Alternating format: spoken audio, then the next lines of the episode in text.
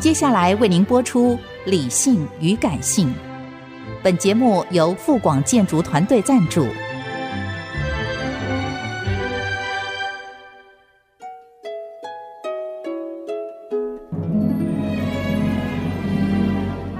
理性与感性不是天平的两端，而是一方向另一方渗透、影响，暂时取得上风的过程。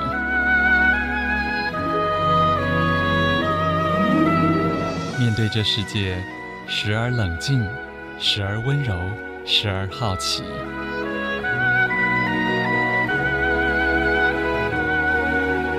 我是陈乐融，陪伴大家一起理性与感性。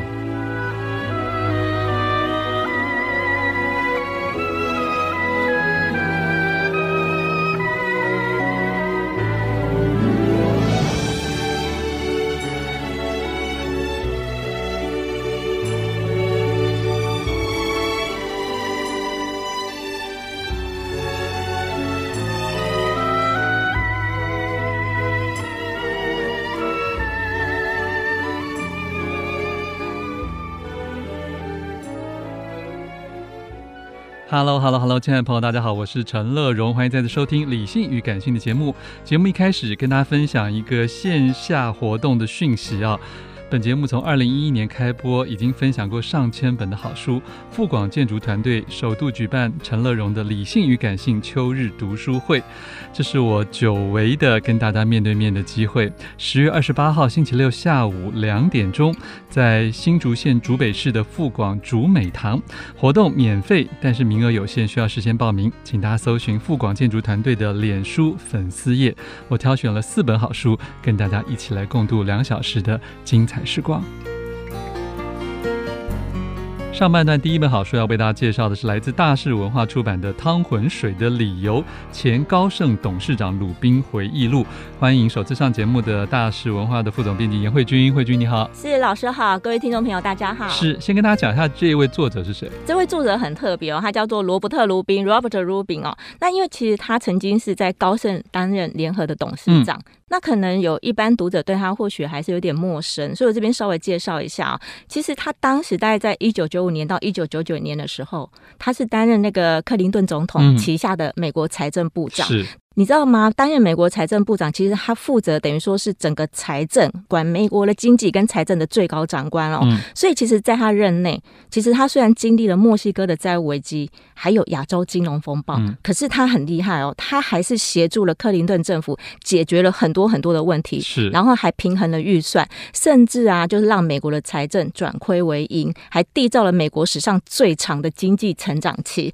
那他很厉害，不止这样子，因为其实我们当时会选这本书的理由，因为。在过往啊，有一个人很有名，就格老，就葛林斯班啊、那可能对于年轻的世代讲，可能比较陌生。可是事实上呢，如果说你有长长期关注财经新闻的话，对他一定很清楚。那当时其实那个《时代》杂志把这个格老，然后还有财政部次长萨默斯以及我们这一位作者鲁宾呢，把他们列为一九九零年代拯救世界的三人组。嗯你会说他说哎他们三剑客对，了，很厉嗯。害，对不对？你就想说，真的有这么强吗？我这边列几个数据哦，他就说了，当时美国经济体其实有两千两百五十万个工作机会，都是因为他们而创造出来的。嗯了解，好那贫穷的人口减少了七百万人，然后呢，最重要的是说，美国人民哦，不管说你的是穷人啊，或是有钱人，每一个人的收入都因为这样而有所成长。那其中呢，又以收入最低的百分之二十的人口成长比例最大。也就是说，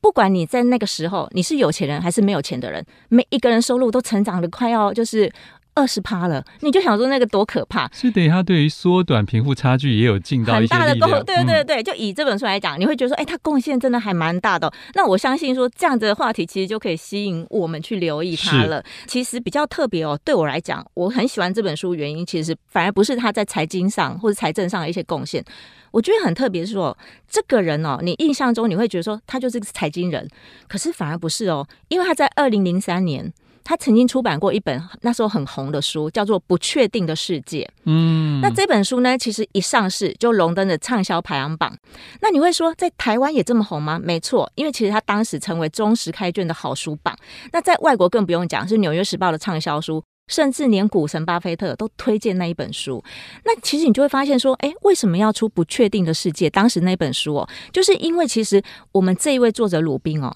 他虽然说他是财经就经济系毕业的，可是其实影响他最大的，反而是他在大学时候的一个哲学系的老师。是是，他在对书中这本书里还提了他好几次呢。对对，那一个叫一个做不是很有名的老师，对对对，那其实那个哲学系的教授就跟他讲说，其实我们每一个人活在世界上，其实真的到处都充满了不确定性。对，那的确是这样，因为有时候我们会觉得说，呃，我好像很有把握，对每件事情都有把握，可是你会发现说没有。不确定的风险永远存在，嗯所以我就觉得说这本书其实它对我比较呃个人比较大的一个心得，就是它会让我们觉得说，哎、我们怎么样去面对这种风险或是不确定哦，会更有把握去做一些决定哦。 是所以我们的书名叫做《汤浑水的理由》哦，这个还蛮有趣这的。跟英文书名其实差异很大，很大，对不对？嗯？老师有看到，其实它的英文书名叫《The Yellow Page》，就是黄页笔记本的意嗯思。那其实后来我们为什么会改成《汤浑水》的理由，是因为说，其实这位作者啊，他在书里他有提到，就是一个成本跟效益。他不管做什么事情，他都是用成本跟效益去评估它，所以他就说，我们过往是不确定的世界哦，可是现在我们去想一下，疫情是不是造成每个人就是对于未来生活更加不确定？然后甚至投资还有战争等等，所以他就觉得说，其实我们每一个人面对哦，将来真的是更大的不确定，所以呢，或许我们可以用一种比较理性的方式，比方说用成本。跟效益去评估任何的决策，这样的话，以后我们在面对很多麻烦的事情哦，或者是场域，或者是空间，我们都可以更有决定，就是更有把握去做一个比较正确的决定。是，对我觉得其实鲁宾是示范了一个对他自己很看重，就叫做几率性思考。对意思就是说，很多事情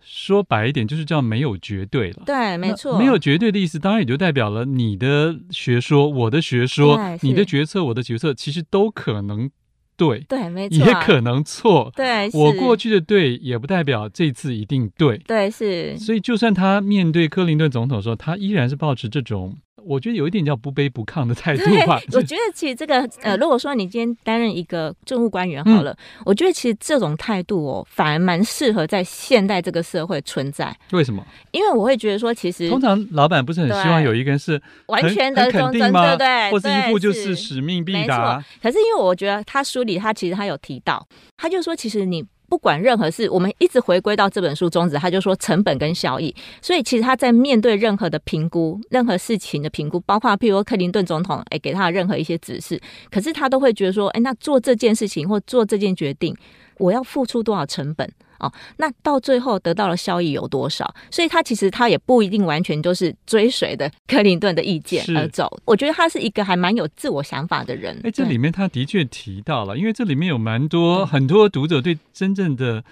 总体经济没有兴趣，啊， 对，其可实对，没错，可是我们也没有机会到那种当高然位。对是那，可是，一般人可能都会在自己的组织、自己的单位上做一些决策。对这里面是他就提到了蛮多态度的问题。我觉得这本书对最好就是他对于理性决策的态度，对跟对于你面对那个风险对跟结果，你要有一种承受的韧性，任性那个对坚韧的韧。是它里面，我觉得他应该还算是个开心的人呢。就有的人爬到某个高位之后，其实会非常的紧绷，对非是常的，就是对于成败看得看得很非常对重不。对？可是你会不会觉得他好像，对好像至少书上显示的还好，对，其实我觉得没有把自己弄成一个战神的没有样子，，而且我觉得他其实，在面对那么高压的环境下，我觉得他好像是用一种，我觉得可能就是跟他受到那个呃教授，就是哲学系教授的一个训练有关。我觉得他就是把自己，反而他理性部分他当然有，那感性部分哎我觉得他对也兼具。对，尤其他曾经在书中间有开了一些他近期在看的书单对哦，是。那里面几乎都是人文类的书籍。对，所以你就会觉得说，这个人真的是在呃财经界或在政治界是算是一个对我来讲是蛮另类的人。是，对，那就像刚才老师有提到，几率问题对他来讲很重要，所以其实。他对于任何事情，譬如假设你今天问他一件说，哎，这个这做这件事情，它的成败或者它可能发生的几率有 多少，他一定会跟我讲说，哎，你用数字来跟我说，嗯所以你从这边又可以看出他是一个很理性的人，对，虽然现实生活中很多对事情我们并不真能知道数字，对不对？是，对，他只是在鼓励你尽量用尽量数字去尽表量现，量化。 对对对， 可可是，在第七十页，我想分享给听众啊，他这里面说了，他说的不确定性形式有可能好几种啊，有三种。第一个是我可能误判了负面结果发生的几率；第二个是我可能正确预测了事件发生的几率，却错估了后果的严重性。严重性其实就是跟值有关系对，是那就不完全是量了。是第三个是我可能正确预测了各种几率跟严重性，但很倒霉，低几率的事件发生了。对你会不会觉得我们最近常在谈灰犀牛、谈对，黑天鹅？常常就不确定的时候就出现了。对，就是讲低几率的，嗯对可是没低错几率就终究还是可能会出现。对，而且我觉得这些低几率的事件反而是造成很大的嗯一个社会的一个变动或动荡而且它的后坐力说不定更强。更强。，对，是，可是这这种事情就是回归到我们前面讲的，对，说不定他曾经的 performance 也是某一个时势造英雄。这个也是对，没错。所以刚才一开始也有跟老师讲过，对不对？我们这样讲会不会对对作者有点不敬？其实我觉得不会，因为他本人其实他书里他也是蛮豁达的，其 实他对他自己也有很多的对自己的一个一些一些批评也有哦。是是是其实我觉得做决策的人。真的就是这样啊！你在一方面，你可能做的是正面的一个决定，可是可能对某一群人来讲，哎，它是一个负面的决策啊。嗯我觉得事情就是有历史有上的功过不是那么对简单的，没错，对这本书其实谈了很多，包括做人处事的方法啊、对是，因为不管他是自己在研究单位，在这个投资单位，甚至在这个公务机关，他都有很多很多跟别人相处、对上管理、对平行管理、对下管理的都有。那事实上，我觉得他的对人的包容性是有的。对譬如蛮说大的哦他。书中提了几个，他以前在财经界的时候是有一个不喜欢穿鞋的对，不喜欢穿同事，不喜欢穿呃鞋子，只穿袜子。对，对而且重点是那个人有点恃才傲物，对有点是冲，对，所以我相信在美国的精英界啊，对一定很多这种比较 呃比较冲撞型的对人，或者是自以为是的人。是那鲁宾对这种人，或是对于合作的看法是什么呢？对，其实我那时候刚开始看到这本书，因为我们看鲁宾，你看他也是都是穿西装打领带，对不对？结果为什么其实他反而对于他团队的容忍度会这么的高？因为其实当时他在那个高盛呃当担任一个主管的时候，他们里面有个很厉害的交易员哦，嗯他书里就提到啊，譬如说他叫雅各布，那雅各布这个人呢，他很奇怪，大家都知道在华尔街大厅里，每个人都是西装笔挺当的，对不对？然后呢，这样才有专业对度啊，没对不错对。。然后你看到一个雅各布居然在大厅里，他只穿着袜子到处跑，你一定会讲说这个人是怎么回事？可是呢，鲁宾却。当时就跟所有的人讲说，你们不要小看这个人，因为这个人呢，其实他的成绩非常的 好，他的业绩非常好。那我觉得哦，我有预感，总有一天这个人会成为你们的合伙人。所以呢，他就会觉得说，那别人就想说，怎么可能呐、那个那家伙那么讨人厌。可是我们去想一下，其实，在我们的工作的场合里面，是不是有这样的人？有一些人呢，他可能就是他的行为，你真的很不认同，可是他没有妨碍到你，他只是他就是，譬如他自己脏啊，或者他自己乱，可是他的业绩很好，这也有可能哦。可是呢，鲁宾来讲，我们刚才还是回到成本跟效益，鲁宾就觉得说，我们去容忍这样的一个人，我们自己承受的这个成那本个 benefit 也会比较好。嗯，对，那效益是很大的啊。那这样何乐不为？那果然哦，不久之后，这个雅各布真的就成为了就是一个高阶的主管。那他反而哦，就是鲁宾对鲁宾来讲，他觉得说有一种人反而要小心，是哪一种人？就是假设我们在公司里有一种，就是他处处受人喜欢，可是呢，他绩效很差的人。嗯你知道啊，有一种人是很会讲话，可是真的就是什么事情都不做的人。嗯，其实鲁宾说，这种人哦，不仅会妨碍组织的运作，那我们其实更要小心，因为啊，他可能会拖垮整个组织是。对，他从利弊来讲，他觉得提拔了一个比较讨人厌、少一点人和的人，对是对组织还是比提拔一个大家不认同他的贡献的人来的好。好，对，就是。呃因为世间上没有办法完美，对不对？对啊我们大家都希望是有的人又讨人喜欢，我觉得又有蛮难能的力，对啊，对，因为其实就是每个比呃，像有一些人家就讲嘛，很有才华人或者很有才气人，多多少少有一点怪癖吧。是，是对，所以我觉得其实他讲的没有错，其实真的就是比较呃有一点才华的人，真的就是我们有时候要去容忍他，那个就是我们要付出的一个成本。哎，说对得好，是就算是你的情绪成本好对了，啊，哦对，这里面他也引述了一个朋友讲的话，就说管理人，他说第一个自己要知道，就是说你能够成功做好一件工作，不一定代表能够成功管理别人。哦，是做事，这就是中文说的做事跟做人还是不一样嗯呃对的。是第二点，他说，如果要有效管理别人，你就必须了解每一个人都是独一无二的没。错，是这个说起来是一个简单的道理，但在生活中没那么容易，对不对？嗯对因为尤其在现在这个大家对很容易呛虾、对，很容易斗争、是很容易反驳别人的年代里面，我相信副总编自己做管理职，是。应该也会感觉现在的整个对职场气氛跟以前很不一样完全是不同了。其实过往，比方说像我们五六年级生好了，其实我们还是比较顺从的一辈，或者是尊重年纪对跟权威。对整个的资历，我们会去尊重比较资深者。可是因为我觉得现在年轻人来讲，比方说七八年级生，甚至八九年级生，我觉得他们有一个很大的优点，就是他们会不吝于展现他们自己的一个特色。嗯，那我觉得说，这时候在管理上，可能我们面对这些 Z 世代。可能就是我们管理者就必须要有不同的一些呃做法，或者是说我们要调整我们自己，因为其实不见你要得付出不同的成本。对，没错，我们付出的成本可能是时间成本，或者是说我们反而也是要去学习他们的一些优优点。对，那或者你要接受他对用 line 给你辞职，对，没错，突然就不见人，这个都常常会发生。老师是不是遇过？对他讲我过，没有，对哦我是话外之人， 我没有真的，但我是知道这些事情。对，其实那难免的。那我觉得说，可能就是形式不同，然后世代不同，那可能就是在管理上，我们就是就像老师讲的，这就是我们要付出的一些成本，那也是我们的一个学习的一个成本吧。对，嗯，感觉您说的相当的圆滑。对， 对，没错，这里面他当然也提到，我们前面一段有讲到那个坚韧的韧性啊、对，韧性也是一个现在不容易做到，因为现在是个很是及时性的、是很速食的、是 just in time 的，对，所以你随时要回应，随时要决定，随时要面对未知。是。可是他常常就说，你遇到一些大的问题，尤其是他曾经在投资部门也曾经损失了全年的是呃获利对，等等这些很大很大的出包的时候，他也鼓励大家，你要有一种呃，就是有点 let go 啊，对就是你真的要就检放讨完手之后，了你吧还是得要放手。对，是我这觉是不不是很容易我觉做得到？我觉得真的很难，因为有时候你想对放手，别人不让你，嗯没，错。你的老板 老板没有放手，老怎老么板不办放 过你，对，不是不放，是不放过你。我觉得其实我对于鲁宾，我蛮个人蛮尊崇他的一点，就是像老师刚才提到他的任性，就是提到任性之外，我觉得他当时其实，在高盛的时候，他曾经就是被误，就是莫名的指控，遭到莫名指控。那因为其实当时的事情，他当然每个人都会有一些难关，就是要怎么度过。那嗯我觉得这时候也可以提供给听众朋友做一些参考，就是其实我们每一个人都会有面临比较低潮，是或是可能做错事情的时候。那鲁宾呢，他不会跟他自己说。我要怎么度过这个难关？他不会一直这样问，而是呢，他会问说：“那我现在应该要做什么？我今天应该要做什么？”对。对，它里面有提到一个，就是对把一个大的事情对分割为小的没 unit，错，对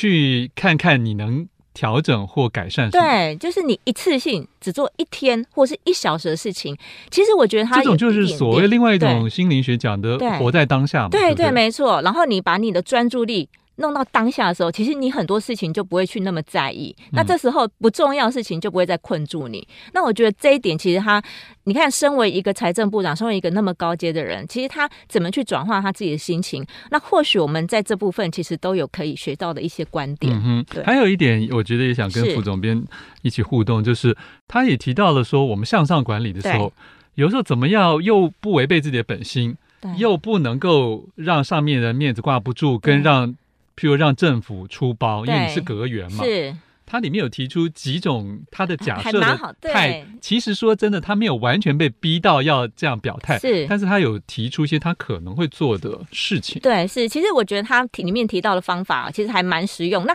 或许听众朋友会觉得说，可是那个是他在财政，可能他担任财政部长，他需要做到。可是事实上呢，我们一直强调说，这本书虽然是决策书，可是是嗯哼对每一个人都有其实参考都有性嗯参考性，因为我们每一个人其实每一天都在做决策。我今天要吃什么早餐，吃什么午餐啊，坐什么车，这个都是决策，只是我们要怎么样去达到我们自己做一个最佳的一个选择而嗯已，。所以回归来讲，对上层领导的对。